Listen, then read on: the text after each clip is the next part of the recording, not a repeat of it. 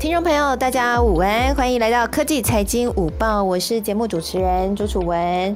哇，最近呢，在整个金融圈呢，或者说科技产业，有三个字非常非常的火红，这三个字叫做元宇宙。元宇宙议题呢，最近可以说是爆发开来，应该说比之前的 NFT 的话题还要热。而且这个元宇宙的话题呢，是你可以看到，现在几乎所有科技厂呢都要搭这个元宇宙的概念啊。那你如果看股市的话，你会发现，哇，这元宇宙概概念股呢也是红翻天了，连这个宏达电，呃，之前呢是我们这个做这个智慧型手机，现在也因为 VR 眼镜股价也是大喷发哈，大家都开始重新的关注宏达电。不过元宇宙到底是什么样的概念呢？今天我们特别请到了一位在这个产业内是非常资深的专家，呃，我跟他认识非常久了，在我我就我们认识的这几年哈，我知道在币圈还有在区块链圈。几乎各大论坛都可以看到他的身影。那他也是币圈的可以说大佬级的人物哈，因为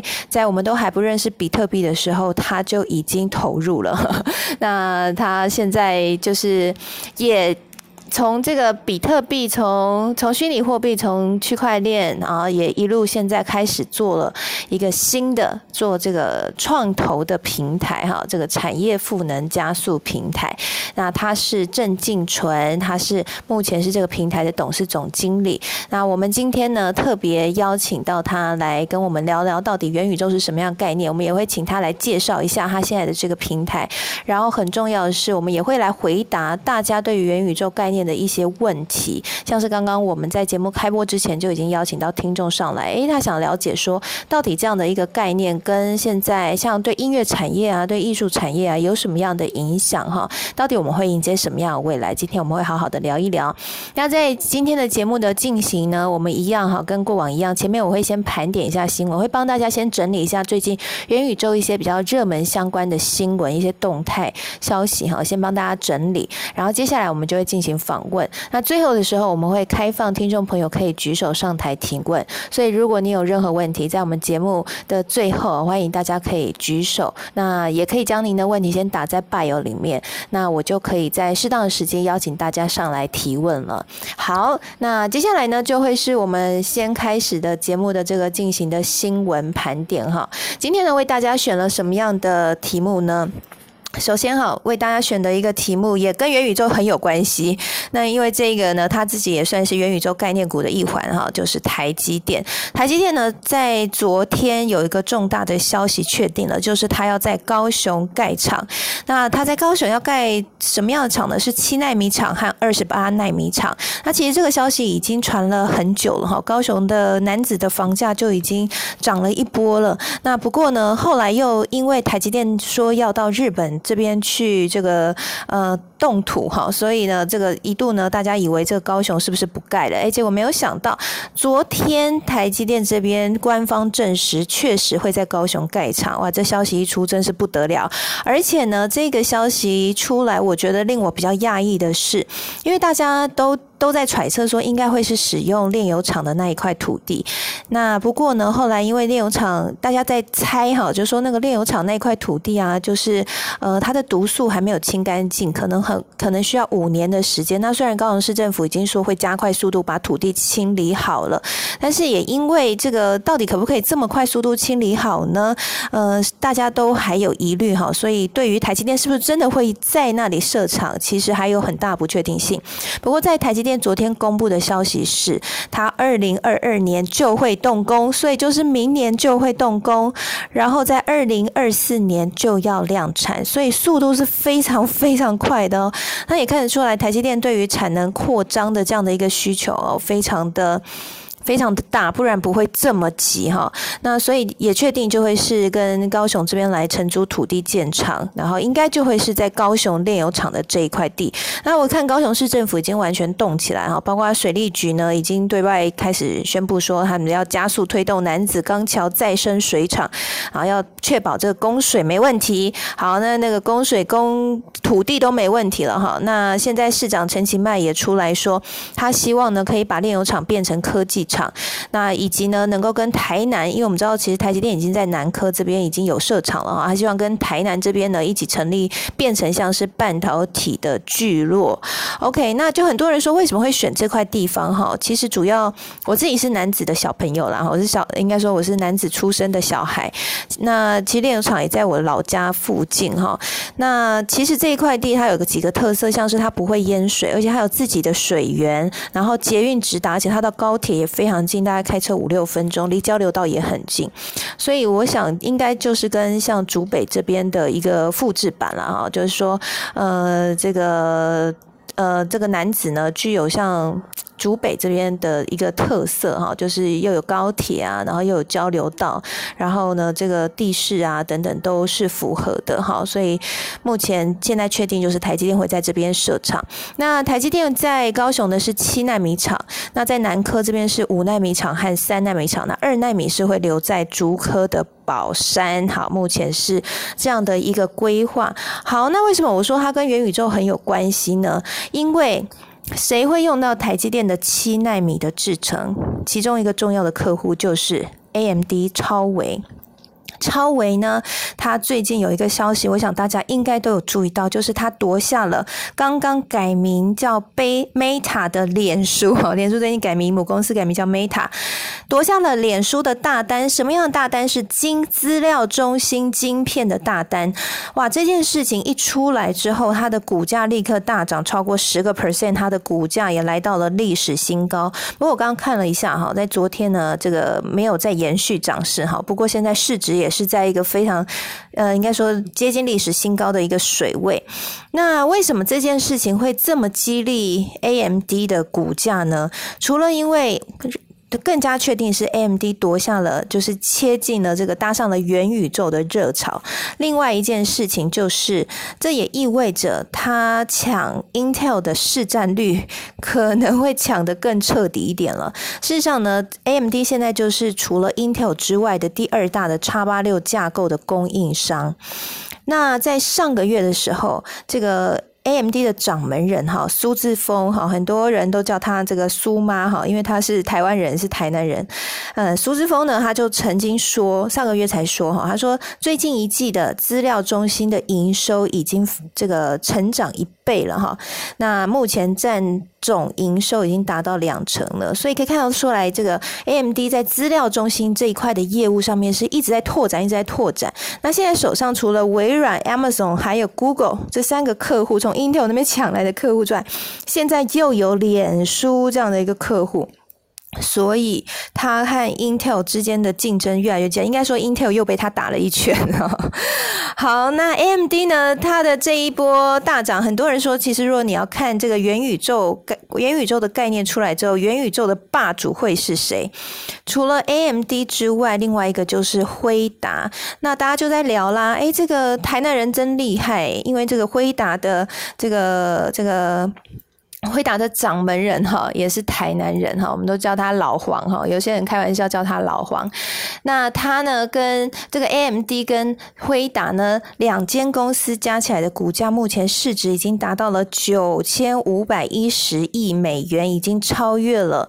呃这个脸书的九千四百一十九亿美元。所以很多人开玩笑说，哎，这个脸书呢，他把自己的母公司改名了，然后就是宣誓要成为这个元宇宙概念最。强的一环，但是现在如果是 A M D 跟 Nvidia 加在一起哈，说不定才是元宇宙的霸主。好，那不过可以想见的是，在元宇宙整个概念爆发之后，对于微处理器啊，还有绘图晶片的需求会非常的高。那对于运算能力的需求也会大爆发。那这些晶片要谁代工呢？就是晶圆厂代工。所以你可以看到晶圆厂的股价在这几天动得蛮激烈的。那台积电呢？它是 A M D 的资料中。重新使用台积电的七纳米的制程，哎，这会不会就是台积电这么急着要在高雄盖厂的原因呢？我不知道哈，我只是这样推论、揣揣测一下哈。那最近呢，大家都在谈论这个元宇宙的话题。那比较有趣的是，我们刚刚讲到的这个可能会当元宇宙霸主之一啊，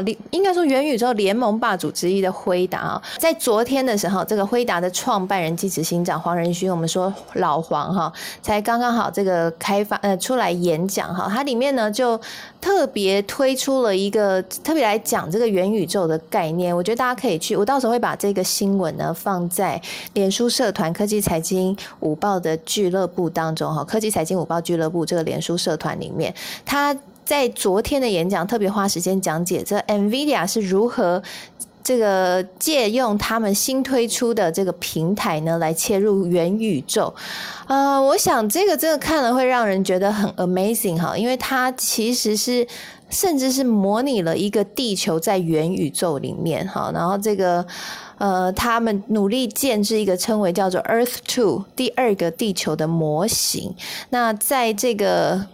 原 在在这个里面呢，就是把所有在现实生活中我们可能会遇到的各种情况，通通复制在这个。这个新的这个地球里面，好，Anyway，我觉得非常非常的酷。那我想这个也回到我们今天特别邀请到我们今天的专家哈来聊的这个话题，到底元宇宙是什么？为什么现在各大厂都要切入？然后这代表的是我们现在大家都已经在这个网络上面生活，生就是在网络上面留言呐，或者说已经虚实整合，算是比以往更热烈了。那元宇宙又会比现在？更深入吗？是说以后我们大家都要戴着 VR 眼镜，然后活在另外一个虚拟世界吗？到底是怎么一回事？哈，我们今天就请 Brian 来跟我们聊一聊。好，Hello Brian。Hello Brian，我在你的面前讲刚刚那个盘点新闻讲的，我有点紧张哎，讲的在关公面前耍大刀。哎，你刚刚听我聊的那些哈，我帮大家整理的那些最近这些元宇宙相关的一些消息哈，你自己看完。你自己听完有没有什么你觉得是特别有感好，或者是说有有一些你觉得是刚好你们也感受到的一个趋势浪潮？是，其实就是呃元宇宙这个浪潮啊，其实刚刚楚文提到的这几个呃，我们说的它有点像是元宇宙的一个基础建设。那呃，在这一块其实呃是非常重要的。那跟呃各位朋友分享，就是元宇宙其实它呃大家都在讲这个元宇宙，其实它英文叫做 Metaverse 嘛。那 Metaverse 其实是两个英文单字组成，就是 Meta 跟 Universe。那呃简单的来说，就是在讲的是 Meta 是一个超越的概念，也就是说你有不同的宇宙之间穿梭来回。那有点像是我们现在的这个呃，大家讲的这个元宇宙概念。我们在这个实体生活中，我们有自己的一个身份、一个识别跟资产。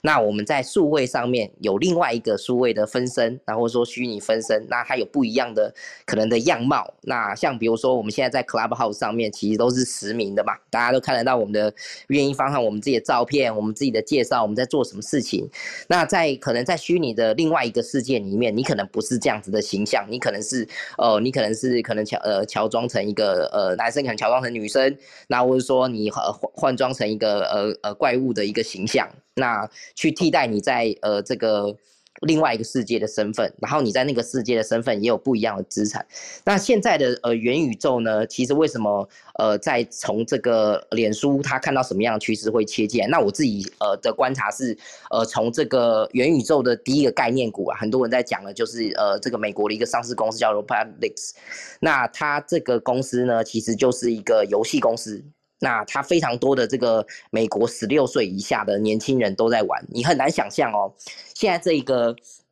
公司在它上面玩的这个游戏呀，它的游戏的用户数啊，已经超过整个台湾的人数了。在去呃今年的第一季，它的 daily 的 active user 大概是四千多万。你可以很难想象，就是有全台湾这么多人在另外一个世界里面，然后在那边玩游戏，在那边产生游戏的内容，然后去做交易交换。嗯，那其实这是已经呃真真实实已经在发生，呃，在脸书还没有呃宣布切进来以前，其实已经有呃全球已经有这么多人在这个另外一个宇宙里面，你不知道宇宙里面在呃玩这些游戏，那去跟不一样的人交谈，然后建立一个不一样的身份。那所以，所以我自己看起来就是说。呃，元宇宙这一件事情，就是说，呃，大家要增强它的体验，除了就是原来的这个你的电脑设备的升级，像刚刚提到的，不管是你是呃这个伺服器的层面，那或者是说呃像这个使用者界面，像现在呃这个呃脸书推的这个 Oculus，或者是说像宏达电 HTC 推的这个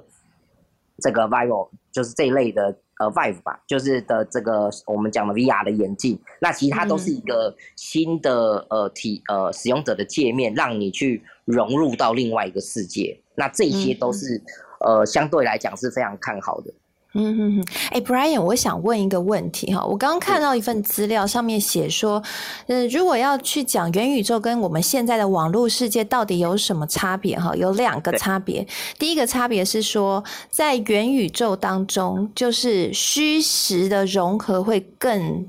更更让人分不清楚。我在想，是不是意思是指说，譬如像 VR 跟 AR，像最近就是有一些这个 AR 跟一些实体活动的合作嘛，哈，你就会直接这样看到，好像什么恐龙跳到这个足球场啊，然后或者像 VR 是，你就等于好像进到那个空间里，会有那种很真实的那种感官的感觉。所以是因为 AR 和 VR，然后五 G 让这些的传输可以很快，所以在元宇宙跟我们现在网络，就是你你就算那边打。是你感觉你好像活在这个 PTT 上面啊？哈，哎，对不起，PTT 这样刚讲好像我要讲 D card 才显得我年轻哈。啊，Anyway，就是你就是活在好像跟他们都有在 talk 或者在 Clubhouse 让我们聊天，但是你你关机或者是你你其实是没有那种声光效果那种身临其境的感觉，你只是哦，现在好像就是打电话连到一个会议，但在元宇宙里面你是会整个感觉好像活在里面，是真的是这样吗？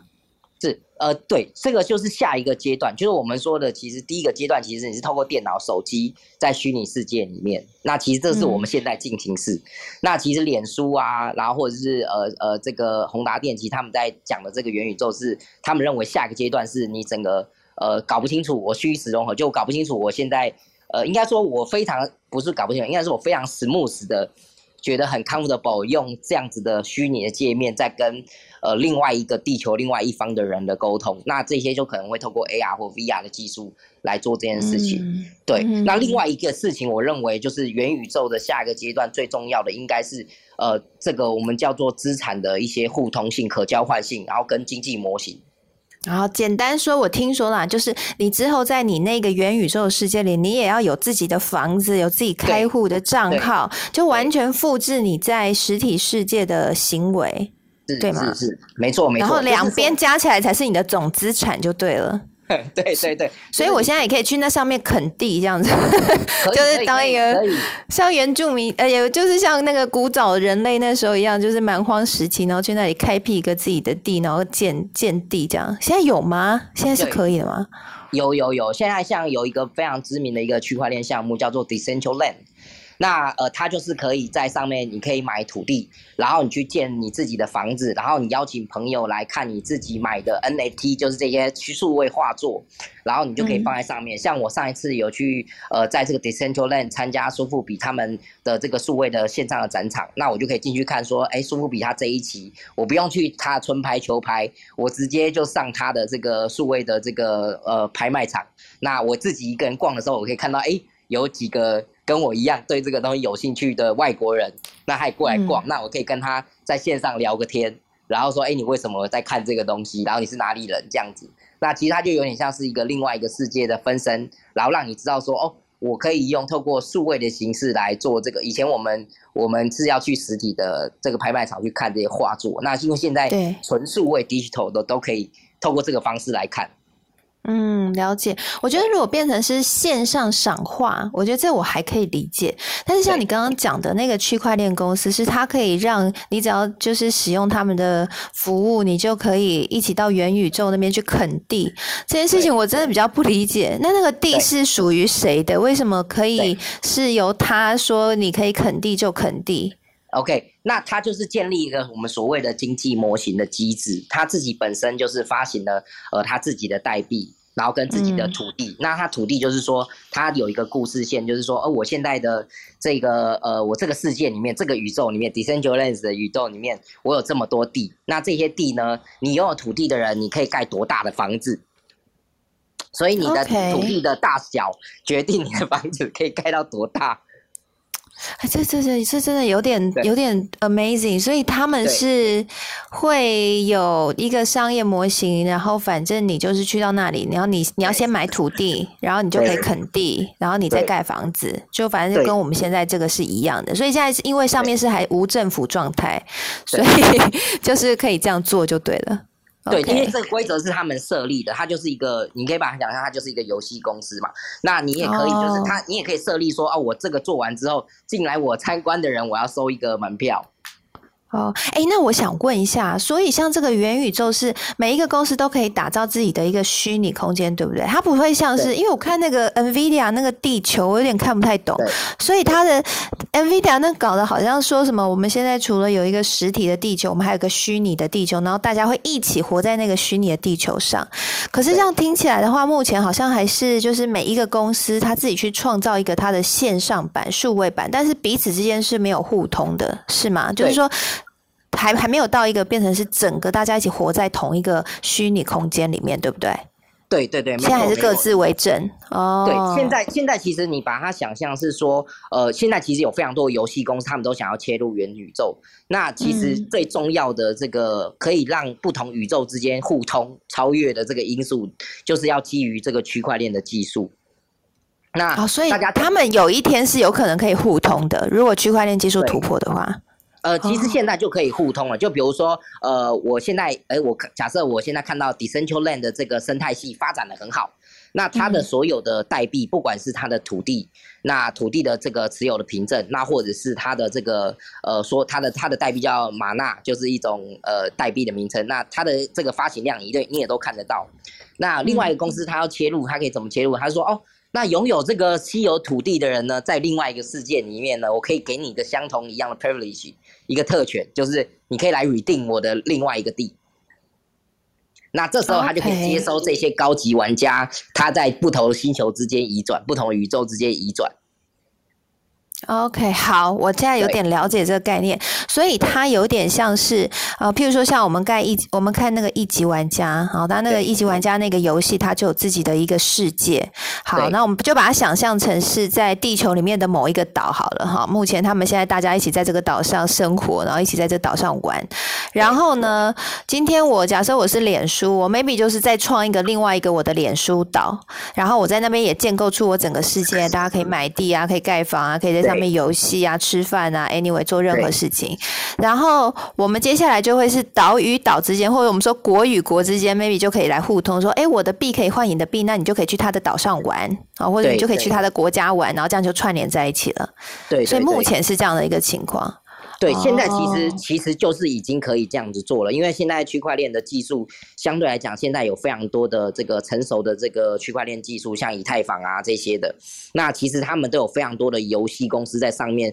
就是 create 不同的游戏，然后去做这个，嗯，你都可以做用不同的游戏去交换这些代币。那比如说像为为什么像呃现在呃这个脸书要切进来的，其中一个很大的原因，我不知道大家有没有注意到，就是其实脸书一直想要发自己的数位代币。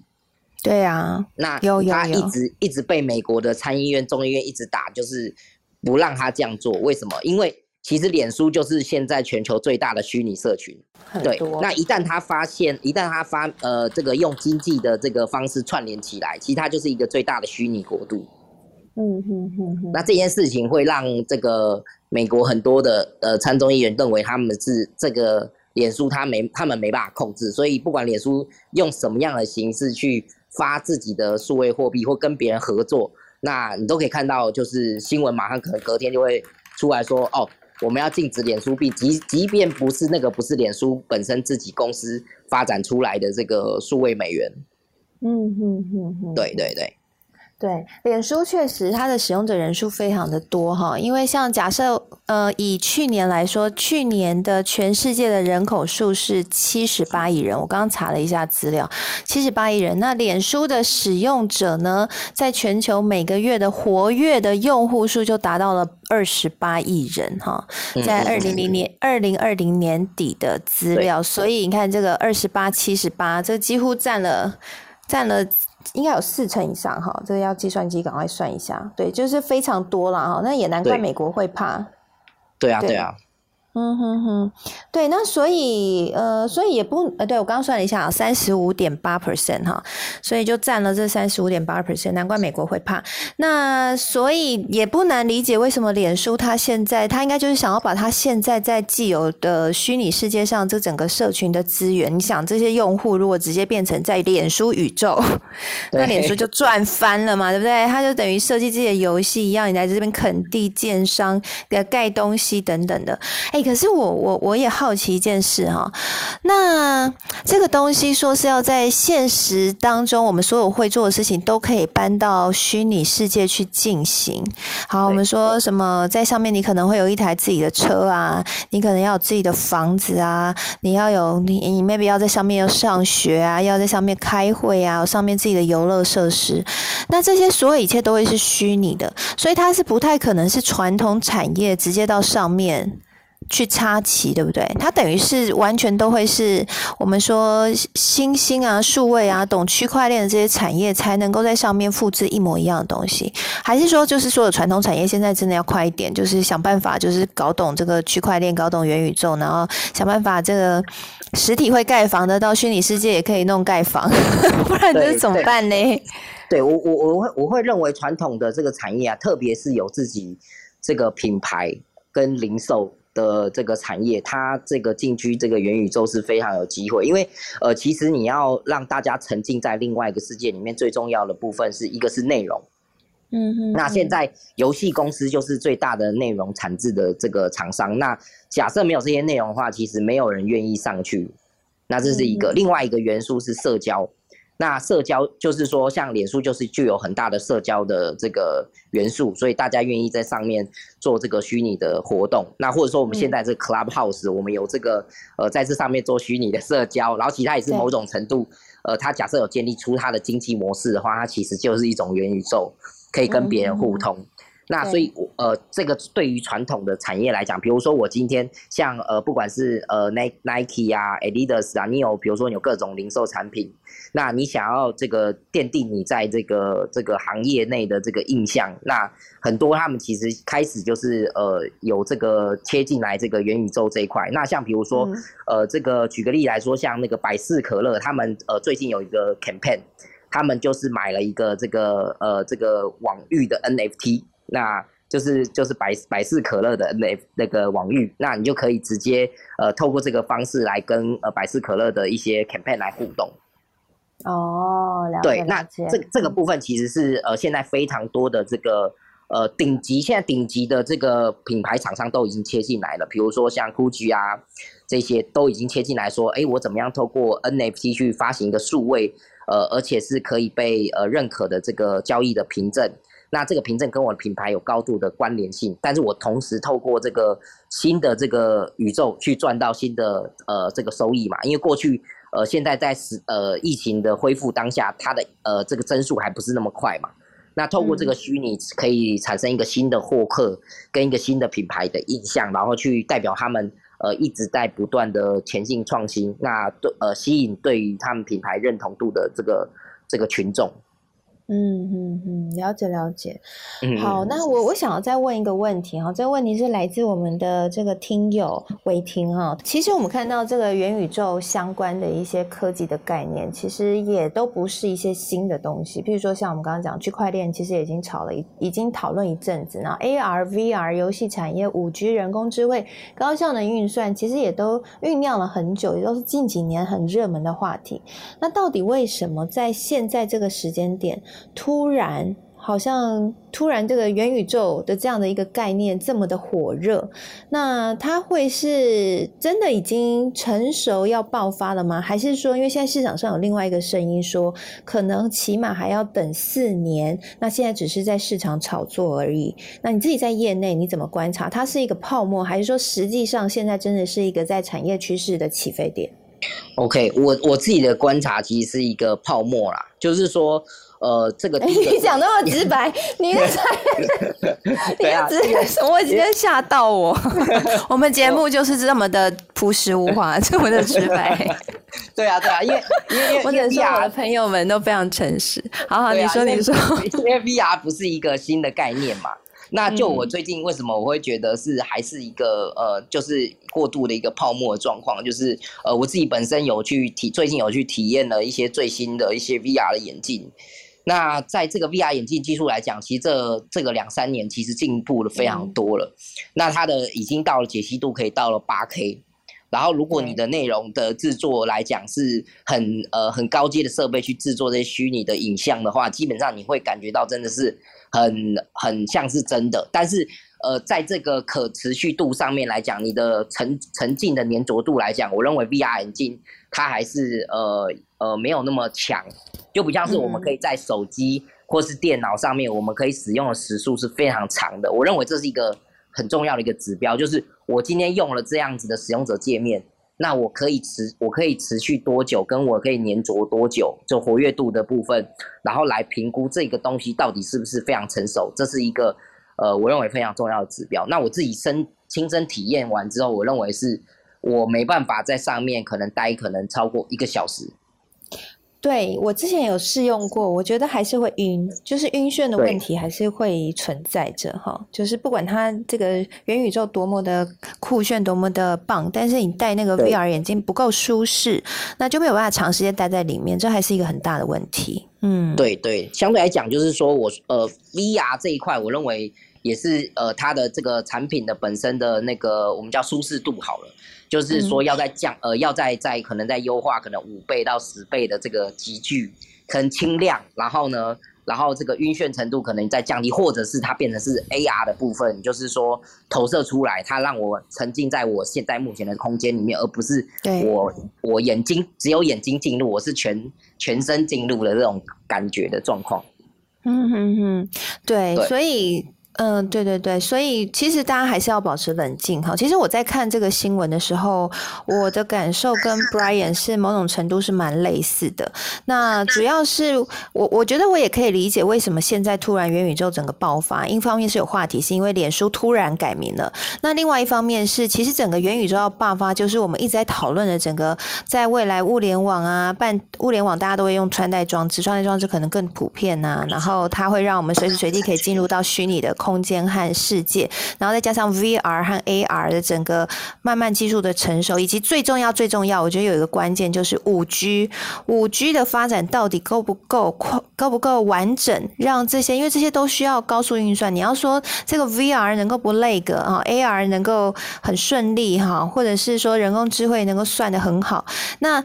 它都需要有非常高速运算的能力，就是这个起码你网络要超级畅通哈。那所以这个五 G 建设如果还没有完整的话，其实这一块要整个爆发起来、成熟起来，我也是觉得还是有很大一块距离。所以如果说你是投资的朋友，那我们要先知道一件事情哈，我也就很老实的说，我自己在这个圈圈子里面看，就是总是。这个市场的资金总是需要话题，需要题材，所以这个一阵子就会炒一个题材，一阵子就会炒一个题材，那他就会把那个股价炒高，那就看你你有没有速度这么快可以跟得上哈，或者是，但是千万大家不要记得不要去变成是，因为有些题材它是没有基本面的，那你冲上去，哎，你听到现在大家话题热，你就冲进去，结果最后你是最后离开的那一位，那人家都走了，那你就会很辛苦，所以我倒是比较建议，如果说真的是在看元宇宙题材的话，我会布局什么？我还是回归冷静，就是布局整个像我们刚刚讲五 G 啊，资料中心，然后 AI，然后还有呃这个 AR、VR 这些整个的趋势发展之下，哈，那到底哪个产业、哪一些公司它是真正有实力，而且它呃可以有基本面，然后可以。呃，可以获利的哈，我觉得我自己看的话，我我还是譬如说举例来讲，如果是脸书跟。N A A M D 和辉达的话，我会直接去看 A M D 和辉达，因为我觉得是比较稳固的。因为你看，这个是占他们的整体营收比重，大概目前资料中心是两成，那我们就预期未来这个部分可能会越来越好。可是他们还有其他部分也会同步的成，也是会持续的成长。那对于投资来说，我认为就会比较稳固。那台湾的部分的话，你可以想嘛，这些东西都需要什么？都需要晶圆代工啊，所以你可以去思考一下哈。我觉得往这边去去布局，可能会比你去投一些 VR 公司来的稳健一点。因为像 Brian 说的，其实那个技术目前还没有非常非常成熟。那你不如去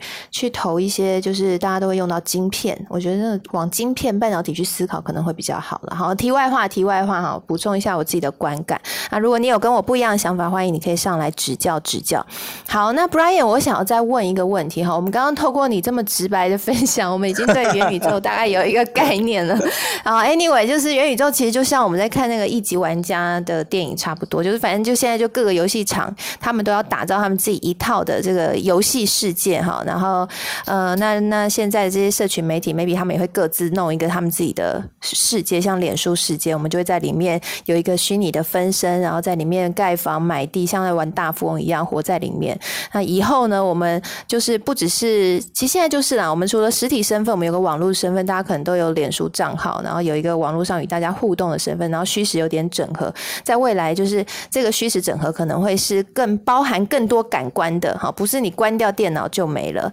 而是你你进去就宛如身临其境哈，就像 VR 所带给我们的一样。但是我还看到了另外一件事情，就是说现在的元宇宙，呃，所谓的元宇宙概念，跟我们现在的网络世界的第二个差别是来自于说。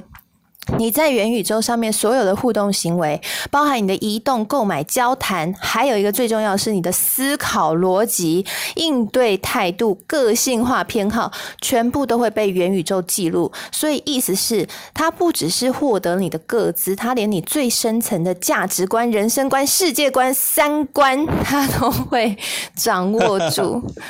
因为他们说，就是因为它会记录的更明确，然后还有里面的 AI 的成分会更大。你认同这样的观念吗？听起来蛮蛮刺激的。呃，我我是认为在呃特定的脸像脸书宇宙，可能是会发生这些事情。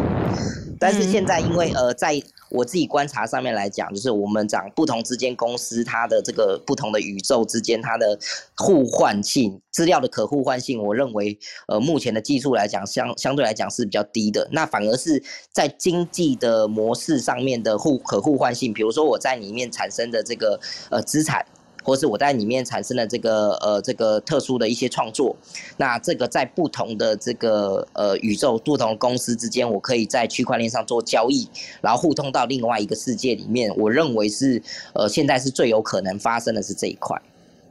哦，哎，那这一块我就想问啦，因为像你刚刚讲的，现在每一个游戏商或区块链商，他们有自己的一块这个元宇宙之后，他们都会发展自己的币。那那这样的话，就会变成是在这个世界，就会在这个元宇宙世界，就会各种不同的币。对，那那这个跟比特币又有什么关系呢？我我以后有可能用比特币在上面，然后就像现在币圈的世界一样，就是用比特币换其他的币，然后再去他那里面玩游戏，类似像这样吗？对，因为呃，应该是这样讲，比特币本身是一种区块链技术。那它是最早的这个区块链技术集成的一个大成的一个一个作品。那后来就是呃，像呃这个有另外一个年轻的一个非常厉害的开发者叫 Vitalik Buterin，那他呃认为原来的这个。这个区块链技术不是那么成熟，因为它只有作为货币交换的功能，然后去呃让账本不被篡改。那它基于这些特性呢，发展出一个另外一条区块链叫以太坊。那这个以太坊的这个区块链就包含了有这个可计算的能力，就是所谓的智能合约。所以现在为什么那么多人在这个区块链上面听到各种币？那很多都是基于以太坊的区块链发行的这个数位代币。那像你刚刚讲的，那像这样子的不同的链之间。间，它能不能作为代币的交换？这个跨链的技术上面来讲，现在也非常多人在做。那我们这个叫做不同的链的这个跨链交换代币的这个技术。那呃，我们刚刚讲的那个有点像是说，我大家都用这个以太坊的区块链去发行自己的经济体。那所以我在以太坊区块链上面，我的这个代币之间交换就会变得比较容易。嗯，对，大概这概念上差异是在这样，不同的链有你，你有点想象不同的链，其实也有点像是不同的宇宙的概念，因为你用了底层的技术的不一样。嗯，好，我觉得你讲的很清楚。但是我资质太鲁钝。好了，这真的是很技术的东西。反正 anyway 就是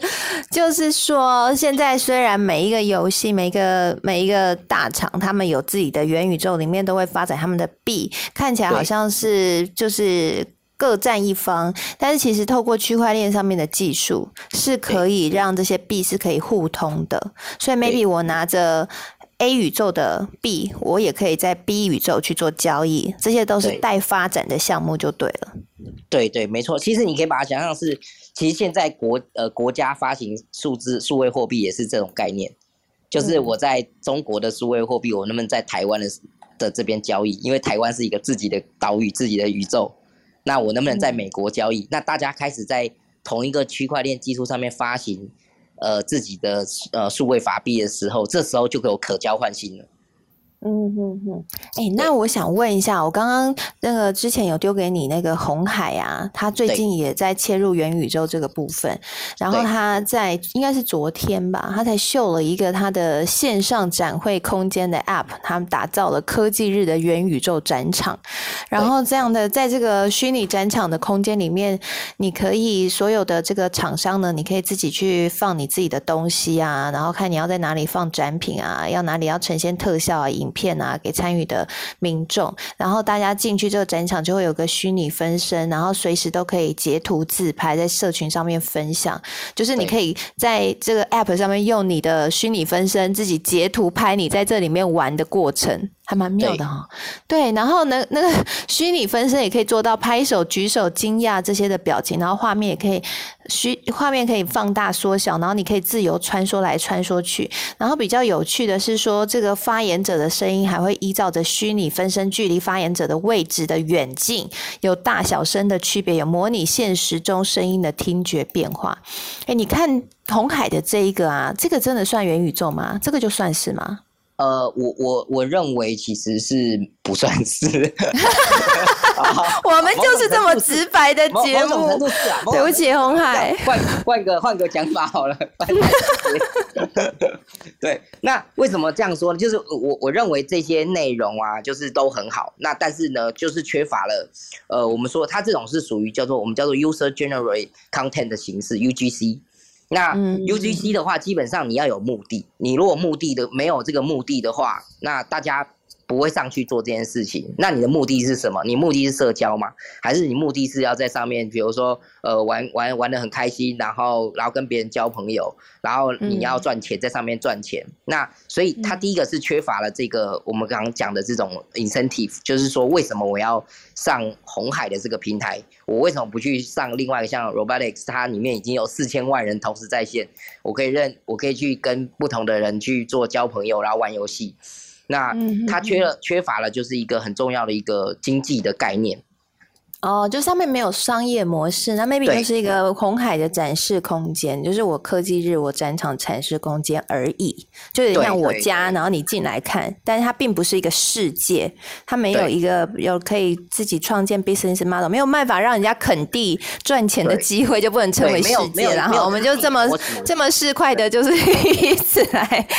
以此这个角度看，对不对？好了，没有我开玩笑的啦哈，所以就这他他比较像是他家，或者说他的他今天。天办的展览，但它不是一个世界。嗯，懂懂懂。哎，那那个黄黄仁勋执行长，NVIDIA 打造的那个，那个算吗？呃，我我认为就是在经济模型还没有引进来之前，这些都是算是旧时代的议题。就是说，呃，你你只是把呃硬体的部分，你现在变得非常厉害，运算非常真实，但是呢，没有人在上面活动，因为人其实是呃透过交换。彼此之间交换东物以物易物的方式，开始形成一个经济，形成一个社会。懂懂懂。那你上面没有这样子交换的基础，那其实就很难形成一个很有效率的一个组织，它的增长速度也不会这么快。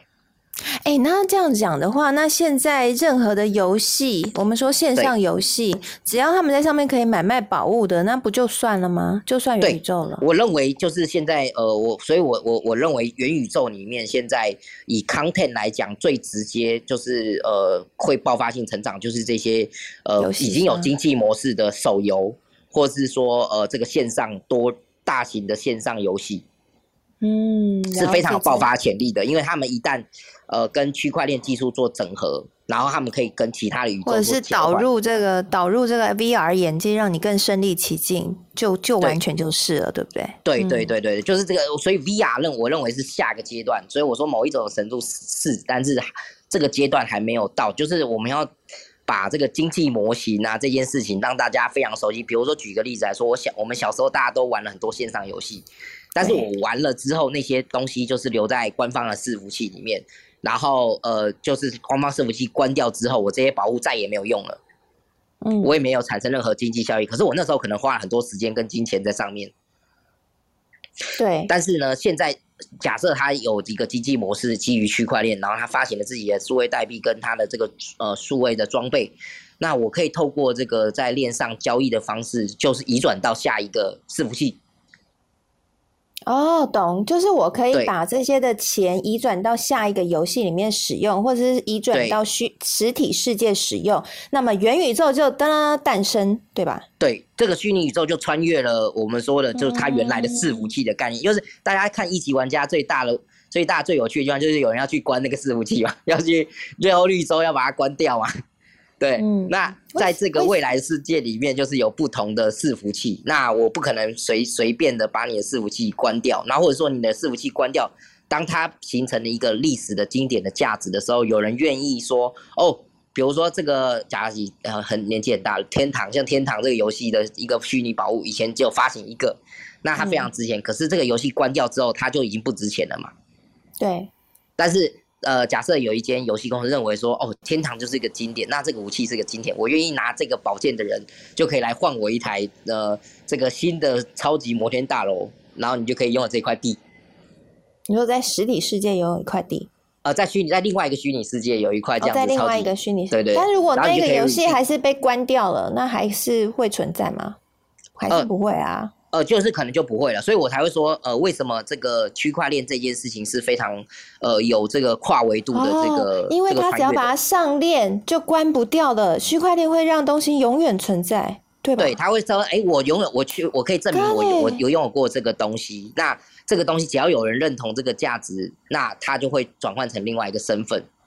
哦，我懂，我懂，我懂，难怪元宇宙要跟区块链一定要绑在一起。如果没有的话，任何一个游戏只要它伺服器被关掉就没了。但它只要上链了以后，对它只要上链了以后，就是全部的人一起共同看守它，它就永远保存在那里。因为区块链的价值就是不可篡改。对对对，它可以证明你拥有这个东西，然后你自己透过你的这个区块链钱包授权，你就可以转移这些资产。哇，哎，我今天邀请你来，真的邀请对了耶，完全 终于豁然开朗。因为我一直想说，这不就老东西吗？这这些东西就就是都是就觉得很炒作，原来还有这个妹妹嘎嘎。对，OK，所以区块链接下来会非常非常重要。那各个游戏公司应该都会跟区块链来合作，确保他们的永久性价值，不然很恐怖哎。这伺服器只要有有心人士、骇客侵入，或者是就把你关掉，你就通通没了哎。你所打造的世界一夕之间就毁灭，这超恐怖的哎。对啊，对啊，对啊，所以我我们非常看好，就是跟游戏跟区块链整合的这些呃案呃公司啊，或是案子，或是 project 这些的。哦，了解哇，听众朋友，我不知道你有没有跟我一样震撼。我现在突然就是脑洞大开哈，谢谢 Brian 的分享。就是其实简单来说，就是我们到底现在元宇宙跟以前我们所看的，哎，我们不就就已经在网络上面活动了吗？就已经在线上游戏在玩了吗？那上线上游戏也会买卖啦，到底差在哪里？关键不在 VR 哦，VR 现在。确实啦，它可以让我们感官体验更、更、更、更、更仿佛如同现实世界，可能你会有更多的呃不一样的感受。但是关键其实是区块链，因为什么叫世界？世界就是有社会，有社会就是有经济，有社会就是有互动。所以互动还好达成，经济商业模式就不容易。而就像我们看一级玩家一样，大家最后争的是什么？真的都是。呃，就是最后你在上面累积的那些资产不会一夕挂零，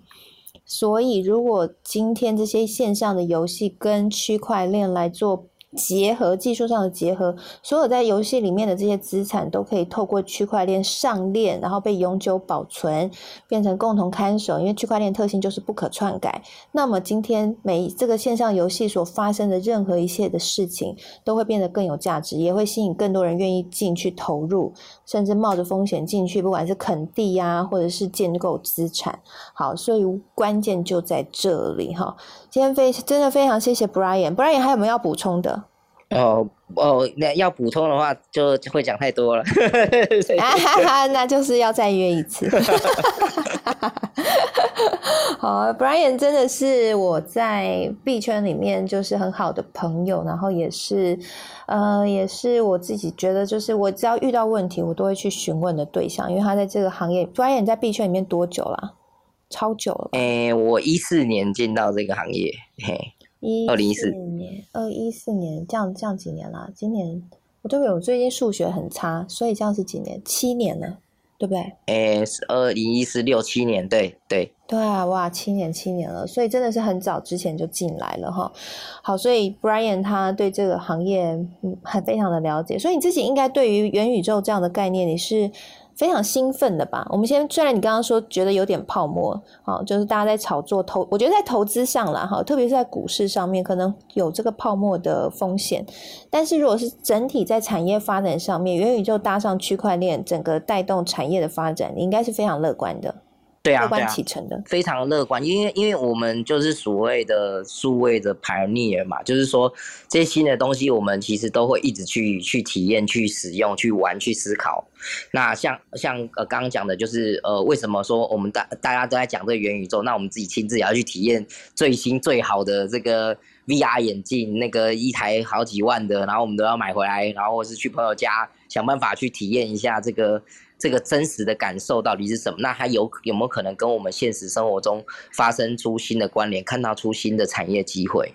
嗯，对对对，了解了解。嗯，所以这一块其实是真的待起飞的状态哈。对，不过区块链对于我们一般投资人来说还是比较远一点啦。因为如果你看不懂，你不知道他今天拿出来东西是不是是是对的，还是是只是一场泡影哈。所以如果对于一般你不认识区块链这个行业，然后你也看不，因为 Brian 自己是有技术背景嘛，所以你都看不懂。我记得你以前就常常帮忙审白皮书，然后看一下有没有骗人，所以你都看得懂。但如果我们一般小白的话，这一块领域真的是蛮深的哈。所以再回到刚刚的话题，就是说，如果你想要搭上元宇宙的概念的话，我觉得往半导体那边去走会是比较安全的一个做法，就是去投一些半导体的大厂，因为他们都会用到晶片了哈。大家可以参考一下。但是我觉得，呃，身为一个充满好奇心，然后希望跟上科技趋势的投资人，我们对于这一块的理解，持续的收集讯息是非常重要，因为你也不知道未来有一天会不会这个东西与你非常非常的靠近，有可能我们以后就像这一波疫情靠爆发之后，我们大家就开始学习什么东西要转成数位，转成线上，那元宇宙。它现在已经就是在眼前了哈，只是虽然它还缺了一些东西，maybe VR 眼镜还不好戴，maybe 还没有说这些游戏厂商还没有跟区块链这边做很完美的结合，但是往这个方向去前进是没错的，所以我们还是要持续一起来关注。那主任也会在节目当中继续帮大家留意这个相关的话题哈。那不过呢，在投资上面。呃，大家就建议大家不要跟着追高炒作了哈。我们这个就是，嗯，大家这个安稳也是很重要的。好，那最节目的最后呢，也跟大家再一次的来预告哈。嗯，我们大家在线上聊天聊蛮久了，那一直都没有机会实体见面。不过呢，在十一月十九号的晚上八点钟，在台北的信义诚品三楼，楚文将会举办一个这个楚文的新书分享会。哈，虽然是新书了，不过是六月初的了哈但因为这疫情的关系，所以延到十一月十九号，终于要举办了。那这一本就是楚文的《提问力决定你的财富潜力》，或许有些听众朋友你已经看过了。那我自己。对于这个新书分享会的定位，我是希望说，除了我会分享一些书中的一些小故事，然后嗯，书中没有提到的一些小故事之外，最重要最重要是希望可以跟大家见面和交流，就是希望线下也可以跟大家做个朋友，那或许呃聊一聊，然后未来有机会可以有更深度的一些交流等等哈，所以也欢迎大家可以在十一月十九号的晚上。八点钟在台北信义成品的三楼来跟楚文一见见面喽。那当天呢，这个大大学院就是我们这个节目的呃目前合作的单位，就是大大学院的这个创办人徐景泰 Jerry，以及呢我们的美股女神 Jenny 和她的先生哈 J 都会到场。那邀请大家也可以一起来跟我们聊聊天，一起交换一些呃想法等等的哦。好，那今天呢非常谢谢 Brian 来到我们的节目当中。Brian，下次还要再来哦。好好好啊，谢谢。我知道你很忙。好，谢谢 Brian。那也谢谢很多听众朋友，真今天参与我们的节目哈。那谢谢你们，希望今天节目对各位能够有所帮助。那如果你们有任何的问题，都欢迎你可以在私讯给楚文，或者是你可以加入到我们的脸书社团“科技财经午报俱乐部”，你可以在上面留言。好，那或者是你看到一些有趣的消息，你也可以分享在上面。那楚文都会把这些。作为是节目的素材，那之后会为各位量身定做或回答各位的问题，来作为节目的内容哦。那或者是呢，你如果想要掌握节目消息，你只要加入我们的脸书社团“科技财经五报俱乐部”，我们大概有快三千人在那边哈。我们都会把这个上呃音频的连接，还有节目的消息、开房的讯息，还有一些讨论，都会放在脸书社团里面。所以邀请大家可以加入脸书社团，这样就比较好掌握了。那下个礼拜呢，楚文因为都要。主持节目哈，那还有主持活动，所以会请奇缘，好，就是我们的这个节目的共同主持人奇缘，奇缘呢会在下个礼拜一和礼拜三来。为大家服务，就是一代主持节目，那也会订定相关的议题。那也请大家多多支持奇缘喽，也可以 follow 一下奇缘的账号哈。现在在台上的右手边这一位奇缘，我想大家应该很熟了哈，因为 follow 他开房才看得到。那同样我们也会将开房链接放在脸书粉脸书的这个社团哈，请奇缘要记得，奇缘要记得。好，我不知道他现在在不在。好好好，OK。那今天我们节目就在这边了，也请大家可以如果对 Brian 所谈的话。话题有兴趣的话，你对区块链啊、元宇宙有兴趣的话，也欢迎你可以参考 Brian 的这个呃这个 file 哈，在里面他有对于他们公司有做一些介绍，你也可以追踪他。我看 Brian 的这个追踪数有这个增长不少。好，那就请大家呢可以跟这个 Brian 来联系喽。来，欢迎大家可以 follow Brian。OK，好，那谢谢大家啦，那我们就下周见喽，拜拜。好，谢谢大家，拜拜，拜拜。